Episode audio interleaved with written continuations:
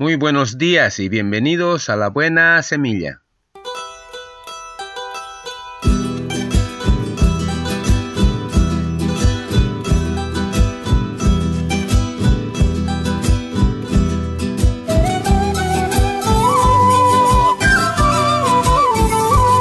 Hola, hola, ¿qué tal? ¿Cómo están? Les saludo con la paz de nuestro amado Señor Jesucristo. Un cordial saludo a todos mis hermanos en Cristo Jesús a toda la iglesia en general y también para mi amada familia y en sus casitas muchas bendiciones. Y no me olvido de mis colegas de trabajo, que el Señor me los bendiga y me los guarde en sus casas con toda su familia. Y para mis amigos en general, a los que me escriben, a los que me llaman, a los que me escuchan al otro lado del audio y a pesar de sus testimonios, en esta vida tan hermosa que Dios nos ha regalado. Me siento muy fortalecido para compartir con todos ustedes y que Dios me los bendiga. Una antigua parábola cuenta que cierto rey colocó intencionalmente una gran piedra en uno de los caminos más transitados de su reino. Luego se escondió con sus siervos para observar las reacciones de los transeúntes. Primero pasaron unos pueblerinos. En lugar de quitar la piedra, simplemente la rodearon y siguieron adelante. Luego pasaron unos mercaderes con sus carretas repletas de mercancía. Después de criticar al rey por no limpiar las vías, siguieron su ruta.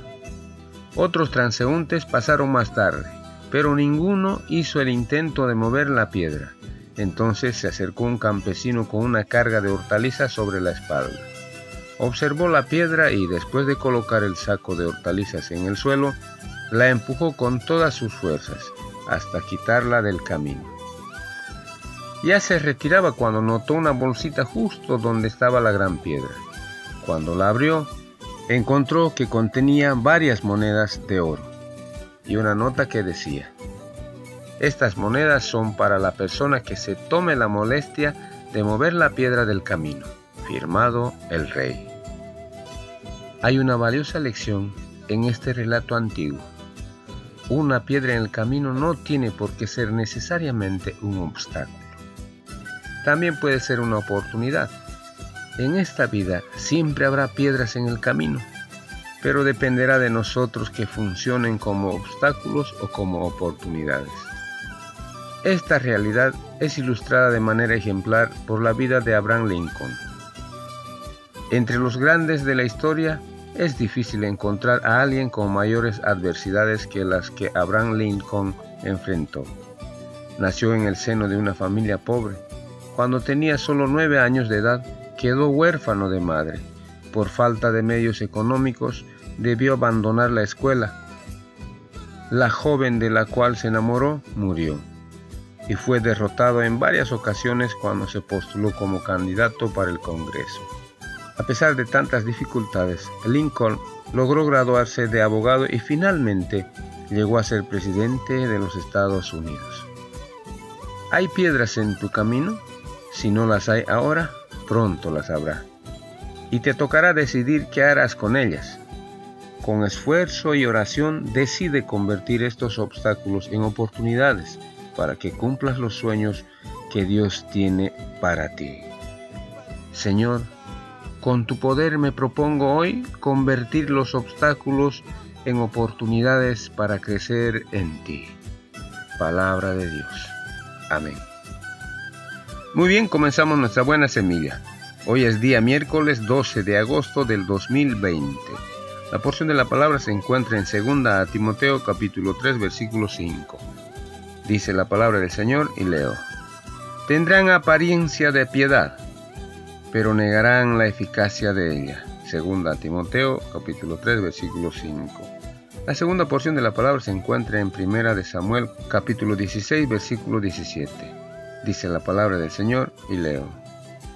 El Señor no mira lo que mira el hombre, pues el hombre mira lo que está delante de sus ojos, pero el Señor mira el corazón. Primera de Samuel capítulo 16 versículo 7. Título de nuestra reflexión, Flores artificiales. Se logra fabricar flores artificiales tan parecidas a las naturales, que una observación atenta no siempre permite distinguir una flor verdadera de una falsa. Sin embargo, los insectos no se equivocan. Usted nunca verá una abeja o un abejorro chupando una flor artificial. Entre los cristianos también hay falsos y verdaderos. Como las flores artificiales, los pseudo-cristianos pueden parecerse a los verdaderos cristianos, sin que por ello tengan la vida de Dios. Porque esto es lo que hace realmente la diferencia. Una verdadera flor previene de una planta viva, alimentada por sus raíces. Ha crecido día tras día. Una flor artificial no tiene vida, solo apariencia. ¿Tengo la vida de Dios? ¿Mi cristianismo es el resultado de una relación viva con Dios o no es más que una fachada hecha de tradiciones, de actitudes y de comportamientos religiosos? Cada uno de los que dicen ser cristianos debe hacerse estas preguntas. Si los insectos no confunden una verdadera flor con una flor artificial, con mayor razón, nadie puede engañar a Dios. Él conoce a los que son suyos. Él sabe lo que hay en cada corazón. Si usted no tiene la vida de Dios, Él lo invita a reconocer su estado de muerte espiritual y a recibir la vida. El que cree en el Hijo de Dios tiene el testimonio en sí mismo. Dios nos ha dado vida eterna. Y esta vida está en su Hijo. Primera de Juan capítulo 5 versículos 10 y 11. Que echen mano de la vida eterna. Primera Timoteo capítulo 6, versículo 19. Palabra de Dios. Muy bien, así terminamos hoy nuestra buena semilla. Nos vemos el día de mañana si Dios así lo permite. Hasta pronto.